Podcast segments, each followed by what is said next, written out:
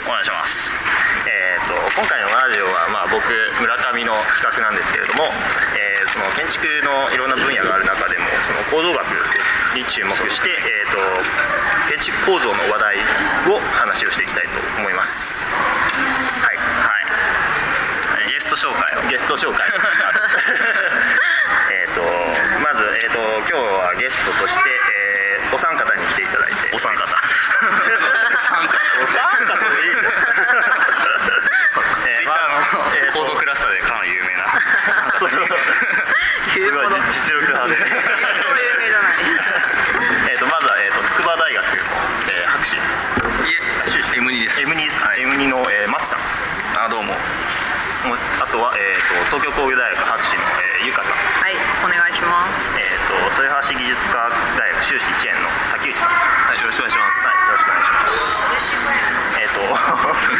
ちょっと一通り、えっ、と、自己紹介を、えーワイパカ以外のお三方にしていただきたいんですが、はい、簡単な感じで簡単な感じで、はい松さんから。あ僕からはい、えーっとどうもえーっと筑波大学のマッツですえーっと所属研究内容興味のある分野まあ何でもいいです。僕の場合ちょっと構造系といってもちょっと変化球な人間でまあえーっと普通に建築学科を出てからまあ一回建築系の仕事で働いてそれでその後まあ構造の興味を持って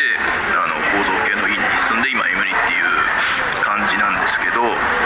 えーっとこれちゃちゃ入ってくるんですよね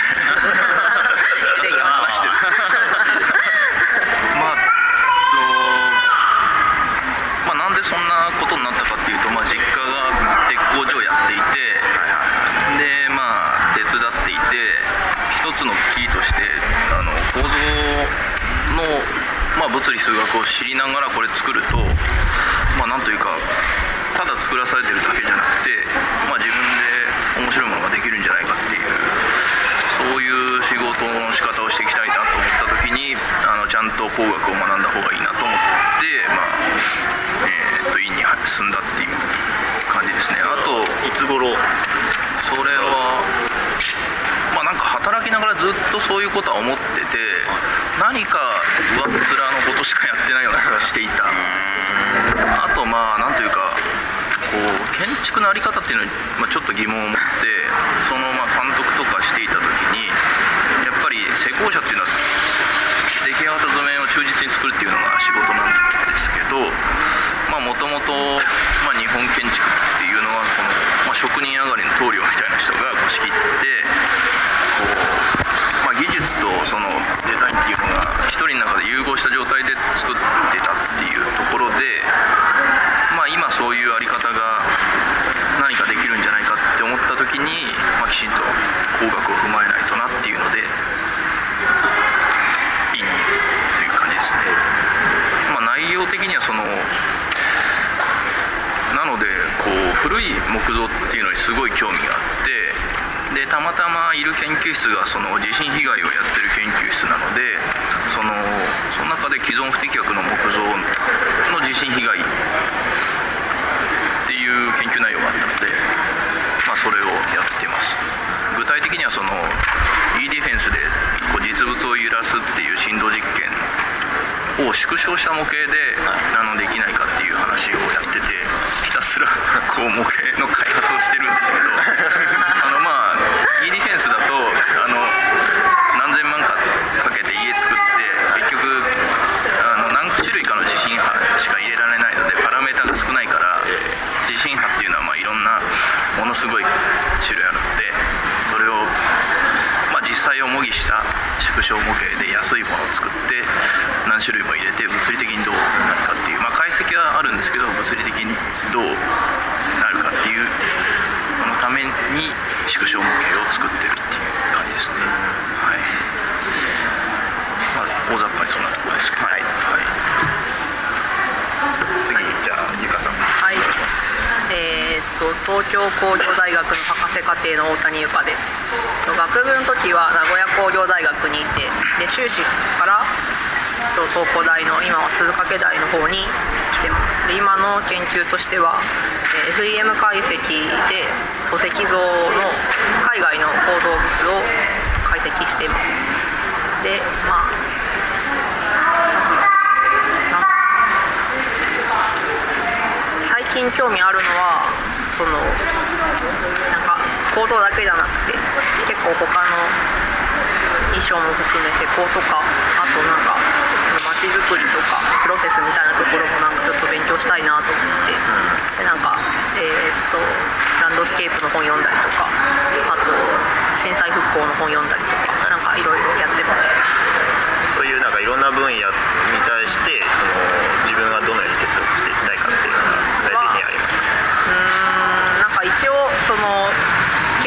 一番基本であるところはその安全性だと思ってて、はい。で安全性をまあ確保するのはまず構造を知らないとダメだろうなと思って構造をやってるんですけど。構造でこう安全性確保されたところでだから何っていうふうに最近思ってて。そんななんかいかつい建物を作ったところでこの日本におって別になんか楽しくはないし、単なる設計者の自己満足で終わってはほしくないなと思って。なんでえっとなんだろうな。んかもっと人間に近いっていうかなんか政府があのコンクリートから人へみたいなこと言ってるけどそれはなんか別の問題だと思ってて。でまあもうちょっと柔らかくなんかこの力学系ラジオとか言ってるけど柔らかく。この角張った感じはちょっとやめたいなとは人間環境システム選考だ。ねそうそうそうそう。なんか人間環境システム選考ってあのなんか各欄すごいいつも足りなくて困るから。いつもシステムあたりから出てくるんだけど。そ うでしょでその辺をなんかなんか人間の環境のシステムとかなんかよく分かんなくてそれなんか多分並べてつなげただけだから。15年ぐらい前に。だからあんまりその先行名は気にしてなくて。まあ衣装も施工も環境もなんかいろいろ含めいろんな友達となんかわーわー喋ってるのが好き。だけどまあ別になんかこう社会に対して今どうありたいみたいなものはちょっと明確ではないけどまあ楽しくできればいいなと。は思う珍しいですよね。っていうか多分日本に何人もいないんじゃないかっていうその構造の博士でその衣装とかとなんかつるんでる人って が多い、うん、そのブランド。僕もそうなんですよ。村上君村上君はあの僕らの学校だとフロアごとにその違うんですよね。あの構造とか。あ構造こ講座講座って呼んでたんですけど僕らはその4講座7講座とかってその構造系とその衣装系とフロアが違ってよく製図室に来て 飯食いに行こうとか。言ってあの村上君構造系であの逆にはぶられてる飯を飯を食いに行く友達がいなくてもう飯が食いに行ければ心の友らしいんですよ。でもなんか1年かかったようやくそうこないで心の友ができた学校変わってから いや構造系結構うちにこもってるからそういうのはなんか珍しくないよね。そうですね、まあ、結構大げさに言ってるだけだけどまあどこでもある学部の時からずっと仲良かった友達結構衣装行ったりとかしててそれで今でも友達だし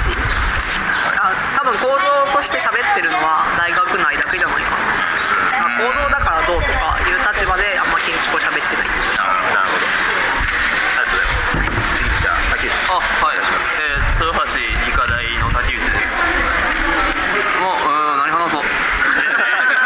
んまり構え構えずにえーっとまあ高専卒で明石高専卒で中学校を卒業してからずっと建築やってるんですけど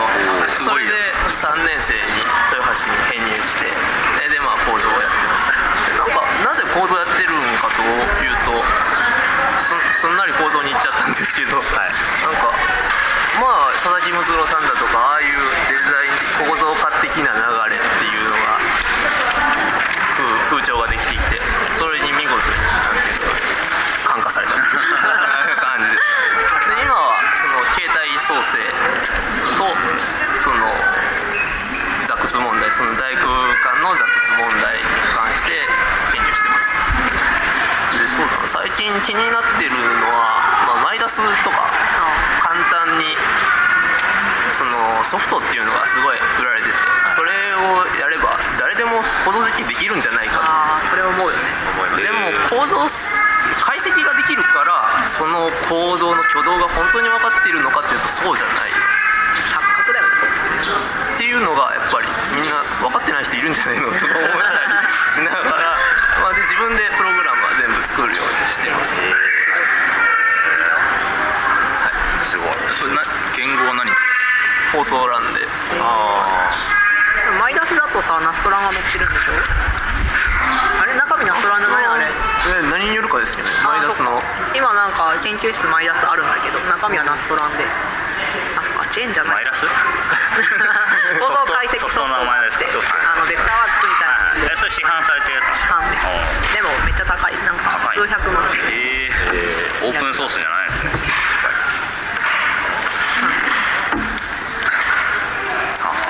なんか一応村上のその興味関心みたいなところも一応さらっと。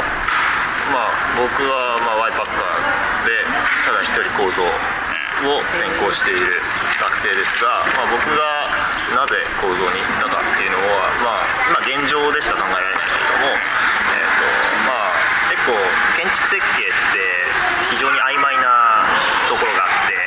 あ、まあ、学生の立場から言うとある先生からは評価を得るけれどもある先生から評価されないみたいなだから非常にそうそういう世界の中で結構構造っ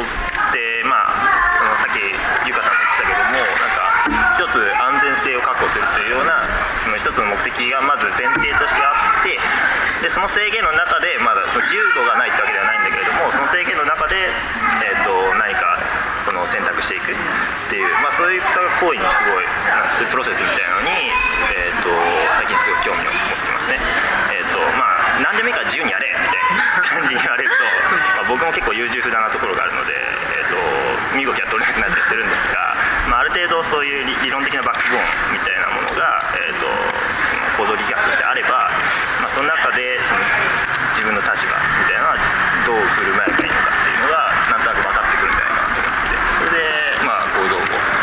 選んでやっていますねで今、えー、と東京工業大学で五十嵐研究室五十嵐先生の研究室で働いて、えー、と働いてない所属してるんですがまあ結構働かされてるんですよ実際その、まあ、今はそうですね板要素の研究力学的挙動など、まあ、板座屈の話だとかえっ、とせんえっ、といえー鉄板のサンドイッチパネルの研究だとかあとすごい薄い板の薄さ0.6ミリぐらいの鉄板の。ペラペラなのペラペラなやつの。え何でできてるの鉄で？鉄鉄板で。ステンレスみたいな。アルミとかでもないの？アルミでもないです。鉄板です。で企業と。企業とやってますね。でちょっとやったりだとか。それハサミで切れそうだね。普通に。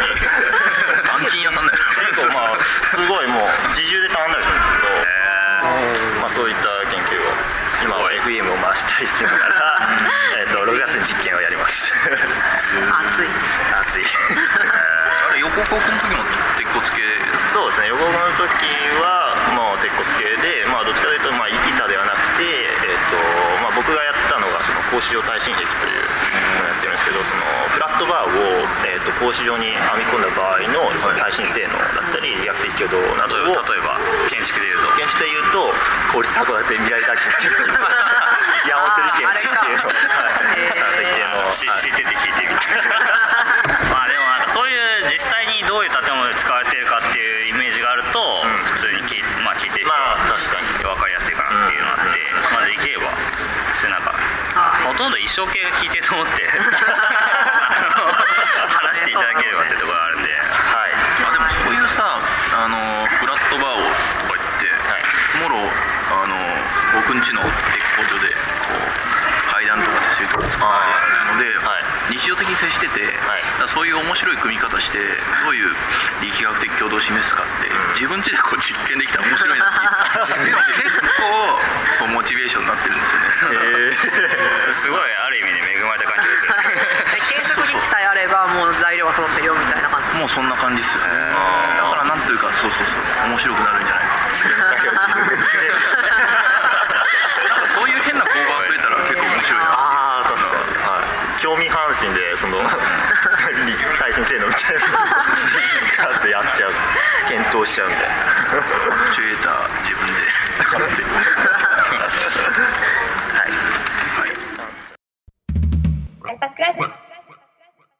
なんか、まあ、僕は衣装系というか一応、まあ、これから先ちょっと、まあ、今浪人中ですけどちょっとどういう風な専門性に行くかちょっと決めかねてるんですけど、まあ、衣装系なんでなんかそういうとこから見てあのなんですかね好きな建築っていうかあるじゃないですか。よくある質問で。でまあ構造的構造学生から見て好きな建築とか。っていう話をちょっとできたなってまあ結構ね地雷質問 自分は聞かれたら困るんですけど。そうだよね国際フォーラムとかは構造やる前に見たから、いはいはい。なんか何なんだこれと思って。えーあ学部時代ってことですか？学部時代、はいはいは3年かな。3年の初めぐらいに見て、いはいはい。でなんか結構広い空間だなって初めそれしか思ってなくて。で朝 ちらっと見てまたなんか昼過ぎだか夕方ぐらいにもう一回目にして。でもよく見たらこれ柱2本しかないなと思って。そうですね。へーでこれなんだろうと思ってじーっと見てても分かんなくて結局家帰ってネットで調べた。でああこんなんなんだすごいなと思ったのがなんかあ構造すごいなって思ったきっかけで。なんだろうその構造的に面白い建築っていうのはなんかその構造を学んだ後に見た時と学ぶ前に見た時とではだいぶ感覚が違うんだよね。やっぱり。あありますよね。だからなんでこここんなあの柱が例えばあの国際フォーラムだとこう真ん中が膨らんでるとかあるじゃん、あれ何なんだろうとかあとなんか横にこう梁があってなんかその周りをこうなんか線材っていうかなんかこうリングがあって真ん中にリングがあって肋骨みたいなそうそうそう、はい。があって何なんだろうってずっと思っててそれが分かったのは本当構造を始めてから4年生の研究室入ってからなんかあそうなんだっていう話につながっていて他は、ね、さっきも言ったけどあの代々木の体育館はなんか結構本当に釣り構造だとかなり思ってて。はい。けど実際よく見ると釣り構造はあの主要のこのここだけっていうのをなんか知ってからは あのこれすごい曲線見づらい局面になってるところですね。う んでこっちは全然釣り構造じゃないみたいなのがなんかこっちとか言ってこれ大丈夫？わかんない。絵が絵がないんで。絵がないとまあまあいいか。でなんかああすごいなってで結局その辺からなんか坪井義勝さんとかを調べ始めたりとかしてでなんか楽しんでる楽しいな楽しんでる。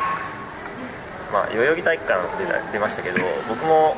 の好きな建築と聞かれたら、まあ、構造的に好きな建築と聞かれたら代々木体育館で答えると思うんですけどえっ、とまあなんか最近建築ノートのボリューム8でアニイヤリング出たじゃないですか。あ持ってきたよ。おさすが。ちょっと僕忘れちゃったんですけど。でそこにも書いてあったんですけど、あそうかこれえっ、となんですかねいっぱい載ってるからな、設計が丹下健三さん持ってこればよかった。で構造がすごい良しかったですね。でえっ、と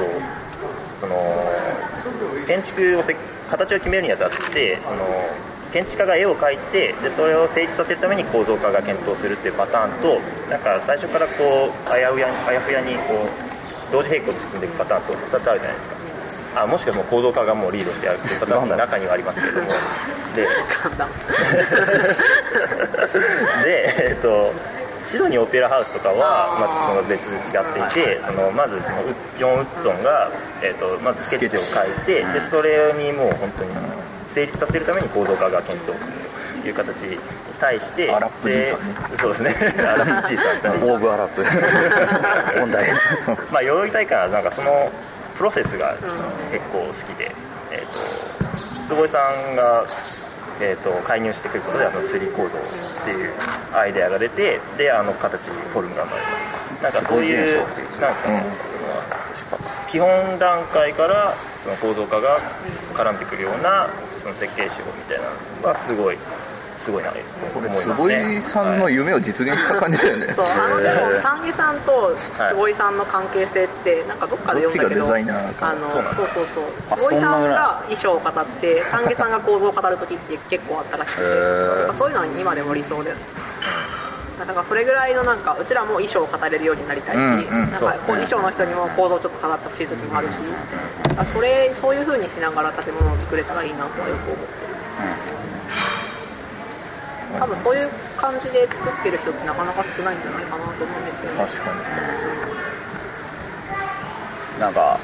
さっきちょっと話してたけどその竹内君がなんかこう建築を見に行ってなんかすごいディテール気にしてしまうみたいな話をされてたんでもディテーですル気にするよね。け どなんかそこは結構マニアックな見方っていうか面白いなと思ってて。そうなんですかね。いやいやまあトラスの接合部とか見ちゃう。接合収まり収 まりか。関空の接合部あああれはね。で、あ、ピアノ、レンズピアノ、見に行ったことないですね。あのあらああれは？アラップじゃないんじゃないっけ？あれはあれ曖昧。曖昧すぎて。ピーター・ライス。ピーター・ライスですね。一応アラップになるアラップかはい。もう仙台メディアテイクとかすごいい。いなと思って構造もすごいなって見たんですけどあのチューブよく見たら溶接でガチガチいってるんですしかも あれみたいなダメなんだ。力技やなって思ってあはいあれでもなんか下の方のなんか名人層を見るとあんまり良くないらしい。へあ。え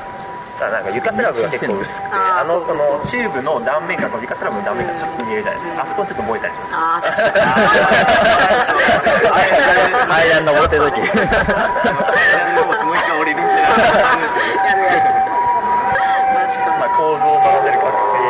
的なそうそう視線ですけど救急車が。すみませんちょっと救急車が病院だもんね確かに何か松さんあります僕ポンピドセンターっすねこれ見に行ったことありますあ見ましたおおいいなこ。のなんかもうパリの古い街並みの中で明らかにこれ尖ってる感じが一個ポンっていやあなんかこれ実際見てさりげなく張力構造ですよねかさりげなくこうやってここここって言ってわかんない外側のなんかこうスラブがあってこう針がこう出てきてそれをこうキュッて引っ張ることによってこれをこう押し上げてるスラブをですか。うん、へえっていうのがあってでそれなんだっけなんとかバリなんだっーこれこれが引っ張ってるのけ覚えてるゲルバーバリゲルバーバリゲルバーバリゲルバーバリゲルバーバリっていうのがあってこの針のところの接合部がいいんですよそうそう竹内君の萌えポイントになっていいですね。ゲルバーバリとか本当に人生で初めて聞いた。本当に覚えた方がいいゲルバーバリ覚えます。うん試験で出ますよねフォースあのフォース鉄道橋とかもゲルバーバリのシステムですよね確かにこれとかねああ何でしたっけそこの接合部これ接合部ガガーブレガーブレットそうこれどっちえここのこと？接合部こことかにあここですここですここですあここあガーブレットですかこれをなんか下でこう引っ張ってるっていう、はいはいはいはいはいこれ後で写真で補足しとくんであ村上がやってくれるんで確か中が夢中かなんかでうんトラスそうそうそう組んでてそれをこうちゃんと持ち上げるために下になんか引っ張ってるっていうこれは面白いなかなか感動したしいいな行きたいな。えー。これもあれだよねそのピアノとロジャースとはい。ピーター・ライスのなんかどっちが衣装なんだか構造なのかよくわからないチームワーク。あとまあそのクルップっていう製鉄会社がまあこのあなんか鋳物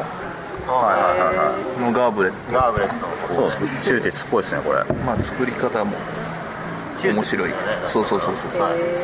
面白い感じだし。僕親父が鋳鋳造会社勤務なんで。メタル系の話は結構。秋田大学鉱山学高山学夜勤学科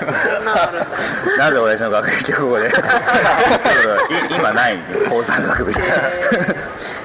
悲しいことに。あの鉄道部だと日本ミュージアムって滋賀県にあるんですけど、はいはいはい。あの IMP の。そうそうそうそう。行ったことはないですけど。あ本当です。なんか、えー、と構造がなんだっけ？レスリー・ロバートソンかな？がなんかやってるんです。よレスリー・ロバートソン確かへでもなんかなんだっけな？ペイはもうちょっとペイの設計ではもうちょっと太くなってたらしいんですけどなんか、えートラスで屋根とか組んでてあれあそれって日本ミュージアムって確かなんかこう日本建築みたいな外観を持ったなんかガラスと鉄骨のやつですよね。だからやっぱガラス建築うんなんか縁側みたいなまあっぽいのが80年代90年代前半っぽい感じで、うん、あの新自襲名会っていう、まあ、宗教団体多分そのフェイも多分構造ちょっと分かってるんじゃないかなと思ってて。でレスリー・ロバートソンがいやこれはもうちょっと細くできるから細くしたよみたいな感じでやってたんだけどなんか接合部を見ると結構あのえいやってやってて。でちょっとまだまだこれダメだなと思いつつもなんか紅葉の頃に行ったんだけどあの橋あるじゃん。駐車場から建物行くまでの橋。わかるうんま多分あ見に行写ったことない。たら、はいそうそうそうそう。写真。で補足します。そうそうそうねあの駐車場からトンネルを、ね、トンネルの中行って出たら橋があるんだけど、はいはい。でそこをこうなんかこう張力コードでこうやって持ち上げてるのがあるの分かる分かる人ここだけ。それは結構なんかね鉄道部的にはいいと思ってて。はい。鉄道的にいいのっていうのがでも難しいですよね。そうなんか なんかパッと見て、はい。い、いか悪いかしか分かんないけどどこがいいとかは言えないけどあいいなと思って、結構力技の接合部って結構最近の建築にはよくあって。で、えー、と最近だとあの佐藤淳さんがあ、えー、と東京アパートメントですか違うんだけどあじゃなくて。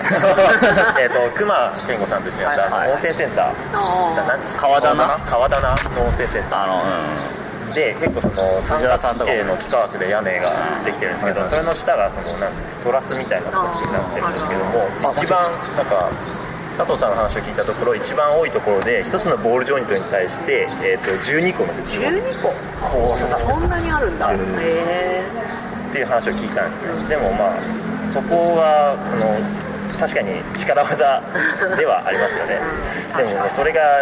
果たしてあの優れた接合方法なのか否かみたいあ12個な評価が難しい。なんかあれでしょ真ん中に丸いのあってそれに12個立ってる？そうですね。はい。12個って棒刺さる？そんなに。普通に。穴だ12個ね。まあ、ただそのピン接合で全部やるから先が結構細いんだよね、ボールに対して刺さるその径が。だから結構刺さるっちゃ刺さる、うん、収まるっちゃ収まる無理やり接合部の話に まあちょっと マニアックな話から一般的な話にいけたらっていう。いきますか。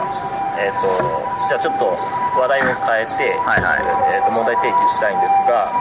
えっとまあ、僕ら小泉と僕は、えー、と横浜国立大学の、えー、と仮説建築を、はい。えー、と設計課題で作りました。はい。あ僕は僕らの案がってわけじゃないですけどね。そうですね、はいはい。まあ、それを、まあ、一通り施工までやりましたけれども、えーとまあ、僕が今少し興味を持っているのが建築の設計プロセスの中でその構造を検討することが、えー、とどういう意味があるのかという中で、えー、と例えばその予防区の仮設建築の、えー課題を通じて非常に感じたことなんですが、えー、と建築構造とか広報の文脈って、えー、と結構その架空の設計の案に対してすごいリアリティを持ち込んでくるものだとすごい思うんですね。えー、と実際やっぱり僕ら実際施工してみて分かると思うんですけれどもやっぱりその広報とか施工法みたいなのがすごいその空白であればあるほど全然リアリティとして案の強度として増してこないっていうのがやっぱりあったじゃないですか、で、まあ、そういうところを、えー、と考えていきたいなと中では思うんですけれども。なんかあれだよねそのこう建築工法って書く時の構造の工って書く時の工法と、あとこ工場の工って書く時の工法とっていう、まあ、両方大事っていう。僕ら僕らっていうか僕とあさあ僕のチーム3人プラス、まあ、構造的にアドバイスくれっって村上をちょっと呼んで案出した時はそのなんですかこパレットってあるんですけどあれをいっぱい積んであのフォークリフトの下で持ち上げる時のすのこ、あれをい1個2 0キロぐらいなんですけどそれをいっぱい積んで高い建物を作ろうっていうやったんですけどその時に突っ込まれたのがこれどうやって作るどうやって積むのっていう話とか、まあ、これをどうやっておこの倒れない壁が倒れない抑えるかとかっていう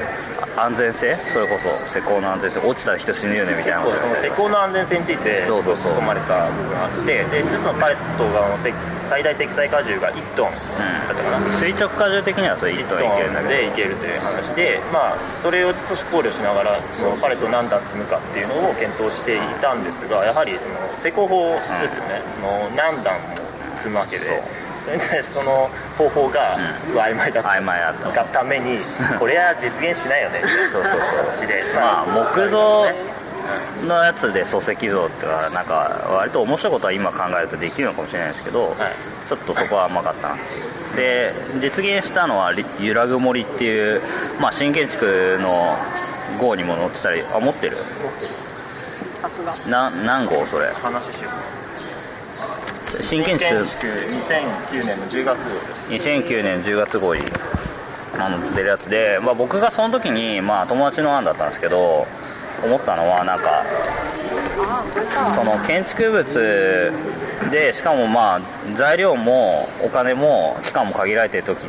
にどうやって建築そのものを美しくししていくかってそぎ落としてた時にやっぱり最終的に最終的にでもないか残っていくのはやっぱり結構構造、まあ、骨になる部分の構造かなと思ってて、まあ、それはなんかあのよく駅舎とか見るときにも思うんだけど駅舎とかって結構簡素な建物多いじゃないですか。なんかもうちょっと美しくできないのかなと思うときにはでもまあ多分予算の制約とかもかなりあって、まあかあの適当になっちゃうのかもしれないですけどそういう時にも、まあ、構造が美しければもうとにかく美しく建物が建つなと思ってて、そういうところがやっぱり構造的センスというか素養のある人じゃないと話ができないというか一緒にやっていかないといけないなと、まあ、思ってるんですけど、まあ、構造的センスプラス、まあそのまあ、センスというか施工性というか、うん広報の知識というか。計画性、うんまあ、その辺も総合的にその構造化が求められているんじゃないかなと僕の中では思うんですけれども、まあ、そういう話に対して何かあります？その構造っていうかその材料も含めた構造はい。をなんかちゃんと知識として持ってないとやっぱそういうのはできないと思ってて、だから初めの方になんか、まあ、構造だけやっててもなみたいなこと言ったけど実際構造はちゃんと極めたいと思ってて、それをやらないと、まあ、建築立たないなとは思ってるんですけど。でそれで例えばこれ竹？かな？違う違うはあ水と大阪。そうそうそう、まあ、別にこのなんだっけ揺らぐ森？をはいはいはい。竹でやろうと思えば多分なんとかなるんじゃないかなと思うし別にこれ木でやれっていう課題だいやそんなことないです。違います。素材も自分たちで、だったら別になんか木の特性柔らかいとか、その自分でノコギリで切れちゃうみたいなとかも含めなんかそういう材料的な知識とあとは広報っていうかなんだろうな鉄合部やっぱどうにかしなきゃって野球も鉄合部だけど。なんか基本的にはい。鉄骨造とかやってるともう鉄合部の設計さえなんとかなればあとは何とでもなるっていうのもちょっとあって。でそれで木造とかでも多分そうだと思うけど鉄合部さえなんとかなってれば建物は壊れないとは思うしだからそう例えばこうなんかただ積み上げていくだけだったらねちょっとちょっと入れたらもうバーっていっちゃうかもしれないしけどこう何かで繋いでおけばちょっとぐらいだったら大丈夫かもしれないとかそういうのはちゃんと考えるっていうか知識として持ってる方が、まあ、衣装の人もそうだしいいと思うなっていうなんか結構衣装やってる人ってまあなんか外装材さえなんとか分かってれば なんか設計できんじゃないみたいなこと言ってる人がいるんだけどなんかそれってただその上っ面だけの建築にしかならないから、だからちゃんとやるんだったら結合部がどうとかこの素材はこう使えるとかなんか雨に対してどうとか、そういうのも結構知ってると強いんじゃないかなと思います。そうですね。まあお金とかが潤沢にあってその外装材で全部 隠せちゃえばいいのかもしれないですけどうん。それも全然面白くないですね鉄もコンクリートも、まあ、鉄に比べたらコンクリートは安いけどなんか、はいはい。多分鉄とかも高騰してくるだろうし日本で全部賄えるものではないしだからなんか鉄買おうみたいな話もあるんじゃないかなと思うけど竹やぶいっぱいあるもんね確かに。まあなんかこの小泉がさ、いはい。えっ、とあの仮設建築でプログラム班をやってたじゃんそれで、えー、とこのコンペに勝った3人は結構その施工とかさこれをいかに実現させるかにすごい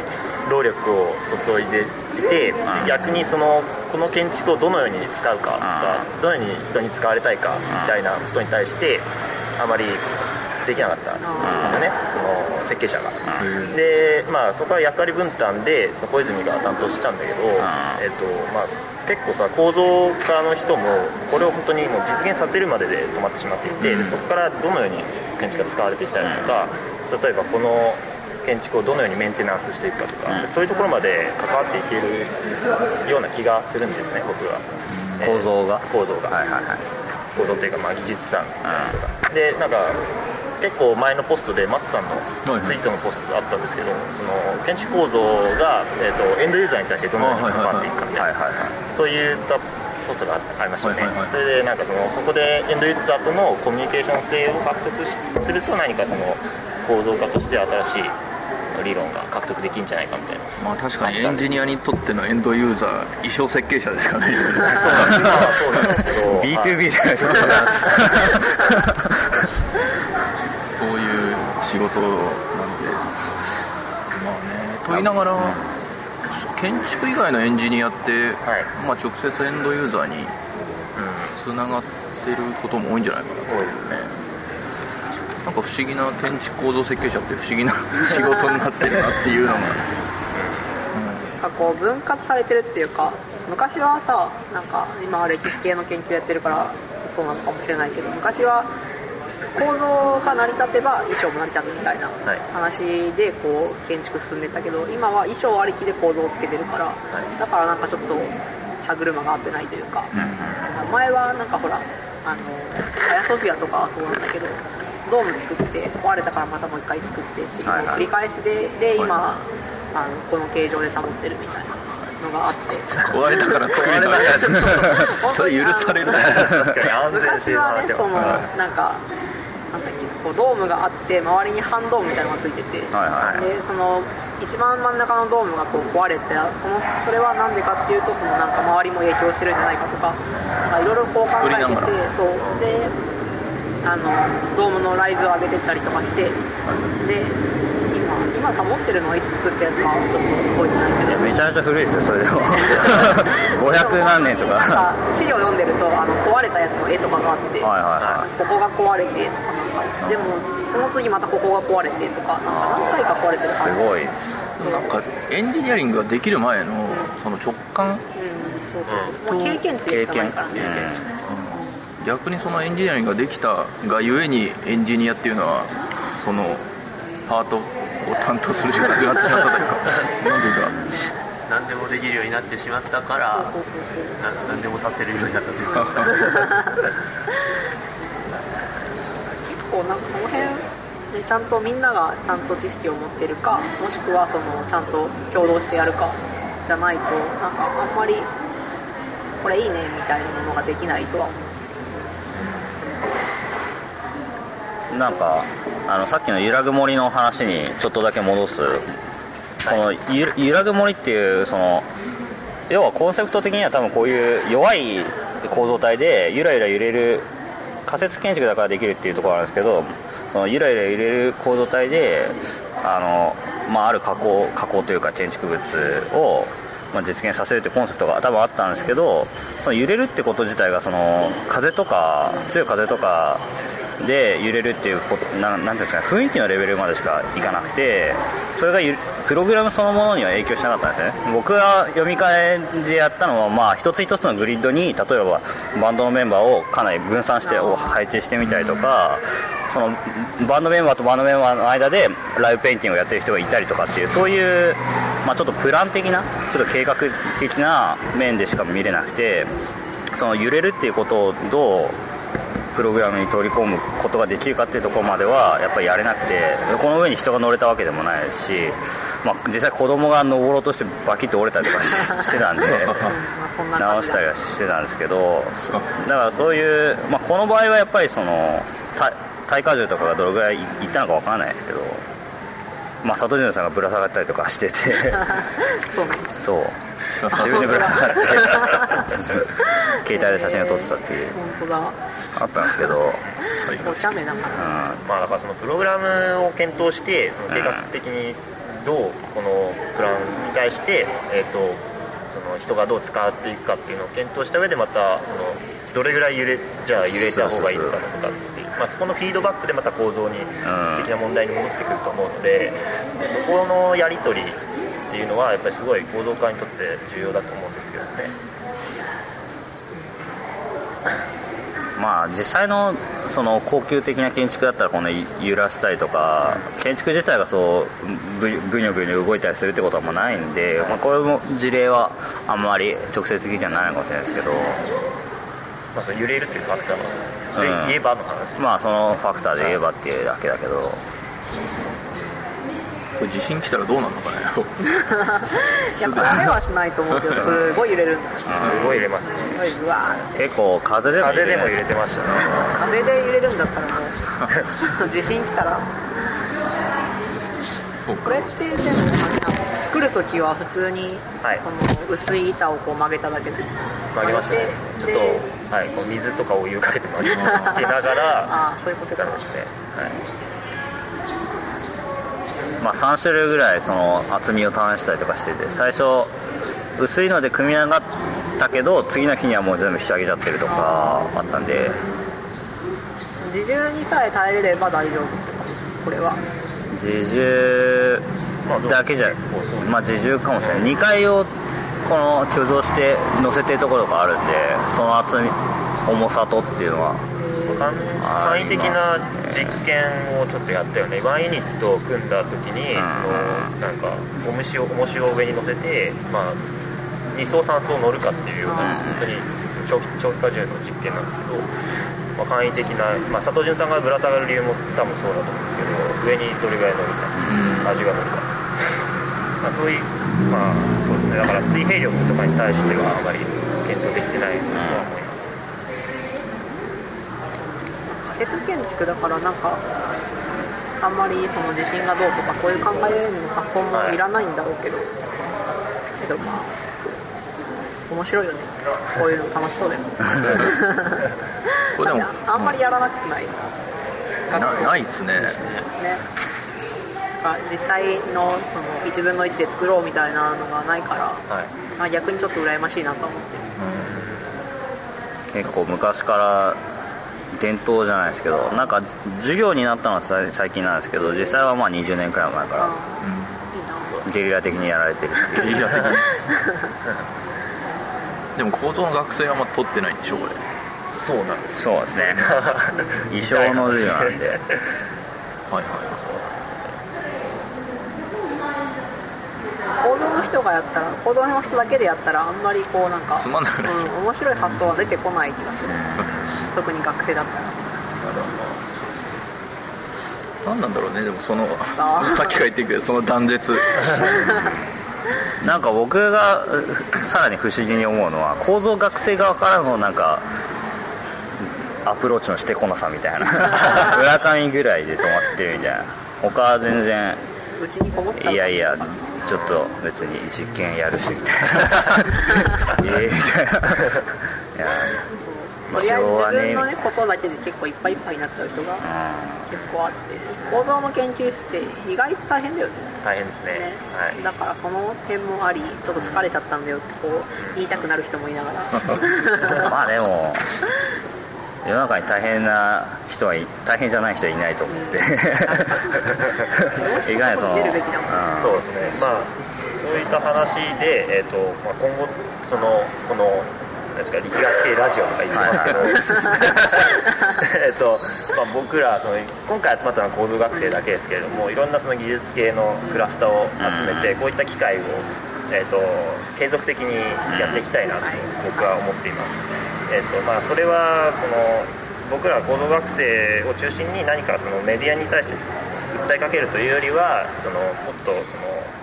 いろんな分野がフラットなフィールドで話し合いできるようなその話議論できるフィールドを、えー、と提供してやっていきたいなと。でまたそれその話し合いをもとにその自分の文脈にフィードバックしてじゃあ自分はどどうするのかみたいな、まあ、そういった機会をですね、えー、と今後とも作っていきたいなと思います。なんかそのワイパクテレビっていう TV っていうやつ。ワイパク TV っていうその YouTube でアップする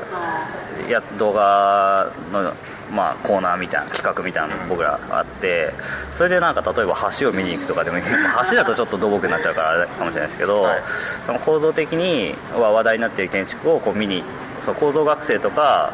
見にで見に行ってこうなんか解説っていうかその見見学会とかでもいいと思ってるし僕が気になまあ本当じあの関係関心があるのはその構造エンジニアリングだの人たちだけじゃなくてその、まあ、エンバイロメント系？その設備とか環境とか、まあ、都市環境とかっていう人たちの方がもっとこの実はこもってるっていうかもうツイッターすらやってないんじゃないかぐらいの勢いで やってるのかもしれないですけど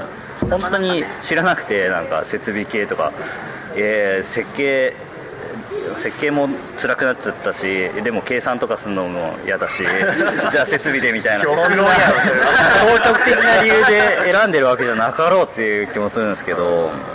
なんか、うん。世界を変えてくれるそうそうそう。まあなんかいるとかそのツイッターで聞いたことはあるけど、まあでも設備で構造で衣装でとかじゃなくてで、まあ、建築って別にそもそも統合してるものだからなんかもっとねなんか肩ひじ外らずに分野横断的になんかこう話ができたらまあ面白いなと思ってそるし、れをするためになんか Y パックをうまく活用していきたいなと思っててまあそういった設備だったり構造の学生もその Y パックというフィールドをどんどん使っていいので、どんどんその企画して、ん。えー、と参加してもらいたいなと思います、まあ、僕自身もねマネジメント系に実はいいことしてたりするんではい。衣装というよりは、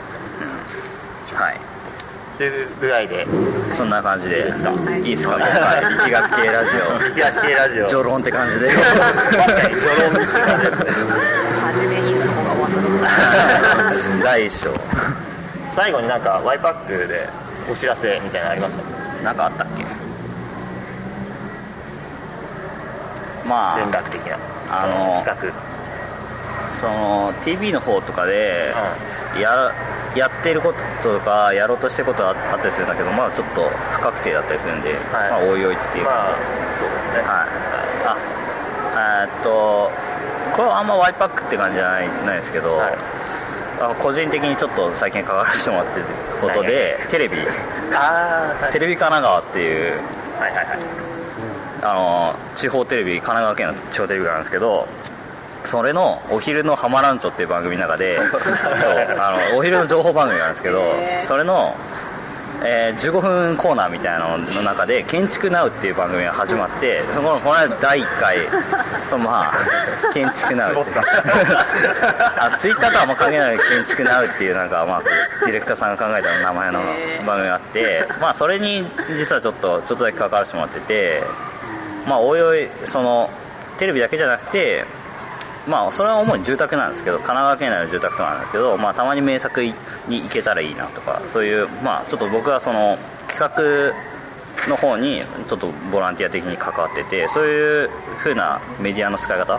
まあ本当本当に普通の人が見てる番組なんでそういうとこでもなんか、まあ、現代建築の面白さとか、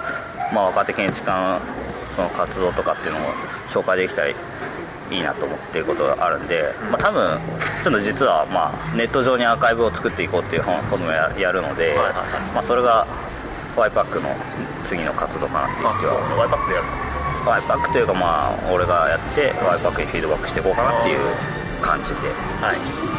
思っております。はい。では、えー今日は。本当に遠いところに来ていただいてありがとうございます、はい、じゃあこれにて「マイ パークラジオボリューム16、え ー、理学系ラジオ」チョローも終わりたいと思います。皆さんありがとうございましたありがとうございました